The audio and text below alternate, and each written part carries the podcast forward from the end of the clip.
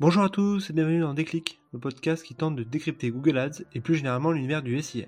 Je suis Jérémy Lacoste, consultant SIA depuis plusieurs années et j'aurai le plaisir d'aborder une fois par semaine une problématique search. Sans langue de bois mais toujours avec bienveillance, l'ambition au cours de chaque épisode est de déconstruire les mythes autour de Google Ads, une plateforme qui vient de fêter ses 20 ans, en partageant mes échanges, lectures et retours d'expérience. Pour ce douzième épisode, je vous propose d'aborder la question qui taraude tout le milieu du search marketing depuis 20 ans. Quelle synergie opérer entre le SEO et le SIA À date, dans beaucoup d'organisations, cela relève encore beaucoup du vœu pieux. Car même si ces canaux sont philosophiquement très proches, beaucoup de facteurs les différencient. Au SEO, la lenteur, la gratuité, le trafic. Au SIA, la rapidité, le coût et les conversions. Au point parfois même de créer une rivalité amicale au sein des entreprises entre les deux approches. À mon sens, c'est une hérésie, et il faut bien entendu mener les deux de front si possible en les faisant converser. Pour ce faire, deux prérequis essentiels. Les intégrer dans la même équipe et établir des KPI communs. C'est à ce prix qu'il sera possible de mettre en place une stratégie One Search qui reste une approche ultra pertinente pour le client qui lui souhaite uniquement avoir le meilleur résultat suite à sa requête sur un moteur de recherche. Pour ce faire, je voudrais ce top 10 des synergies SIA SEO. Allez, je compte les points. Le premier est le pilotage de la KMisation de la marque. Pour ce faire, je vous invite à auditer votre positionnement sur la requête marque pure et surtout marque plus déclinaison et à identifier la présence concurrentielle SIA SEO.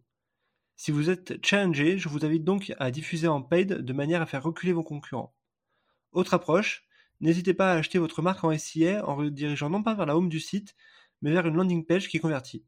Cela vous permettra de générer un surplus de conversion. Bien entendu, vous pouvez adopter une approche similaire sur la partie hors marque. La deuxième synergie concerne la compensation SEO.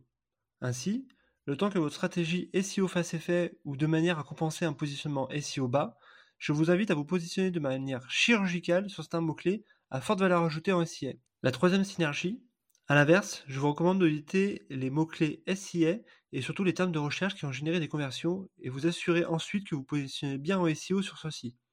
Si ce n'est pas le cas, je vous invite donc à créer du contenu pour être mieux indexé là-dessus. La quatrième synergie est l'optimisation du QS. L'un des facteurs majeurs du Quality Score est ce que Google appelle la convivialité de la landing page. À mon sens, il faut être pragmatique. Plus cette page est user-friendly, c'est-à-dire une expérience qualitative et ou un contenu riche, mieux Google l'indexera en SEO et meilleur sera aussi le QS.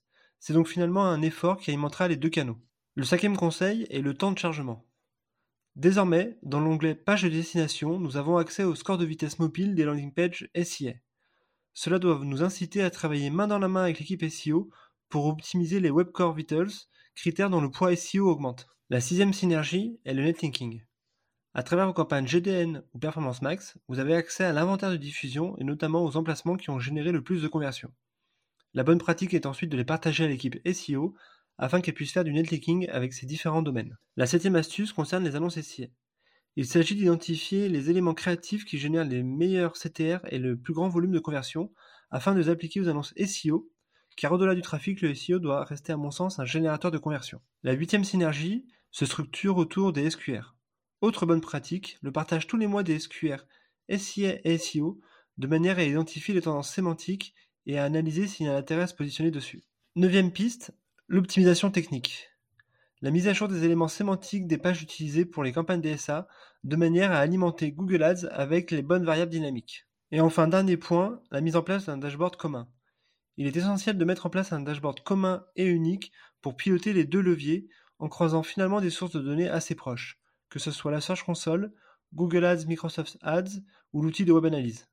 Cela permet de prendre en compte les différentes touches marketing. Cette liste n'est évidemment pas exhaustive et doit prendre en compte le degré d'intensité concurrentielle du marché. Je l'ai déjà dit lors d'un précédent podcast, si vous êtes fortement challengé, le double positionnement SIA SEO me semble pertinent.